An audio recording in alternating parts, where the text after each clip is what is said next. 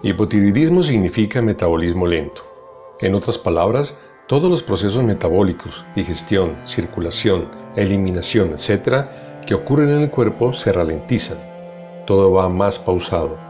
Hasta el modo de hablar de algunos hipotiroideos es tardo, incluso el entendimiento y la comprensión. Esta ralentización hace que el cuerpo no cree suficiente energía para cumplir con las funciones vitales del organismo y esto produce una conmoción en todo el sistema, generando cansancio continuo, agotamiento, dolor, espasmo, rigidez muscular, dolores de cabeza o migrañas, sensación de presión en el pecho, problemas de memoria, vértigo, sensación de desvanecimiento, estreñimiento, fibromialgia, colon irritable, sobrepeso, sudoración, sofocos y hasta 70 síntomas. Un cuerpo sin energía no vale nada. Así que no es nada fácil cargar con este padecimiento para toda la vida.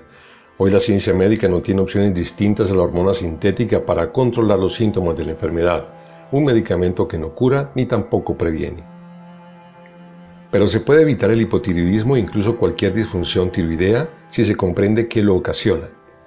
Los que han seguido mis publicaciones en Facebook, seguido el blog o han leído mi libro El origen y el fin del hipotiroidismo, o han asistido a mis seminarios o consultas personalizadas, sabrán que mi postura holística frente al origen de la enfermedad es muy clara. El 97% de las enfermedades tiroideas no se heredan, se adquieren en un evento Carrington, un acontecimiento emocional específico o una situación de estrés intenso, muy concreto, no se puede confundir con otros sucesos, que ocurrió meses antes o pocos años antes de que aparecieran los síntomas o se detectara la disfunción. La forma de prevenir un hipotiroidismo, hipertiroidismo o cualquier otro trastorno en la glándula tiroides principalmente empieza por aprender tres cosas. A vivir sin drama, exagerar las situaciones, a no culpar a los demás, no aceptar que lo que siento, vivo y hago es mi responsabilidad, y a no caer en la completa seguridad, cuando damos todo por sentado o creemos que lo que tenemos es para siempre.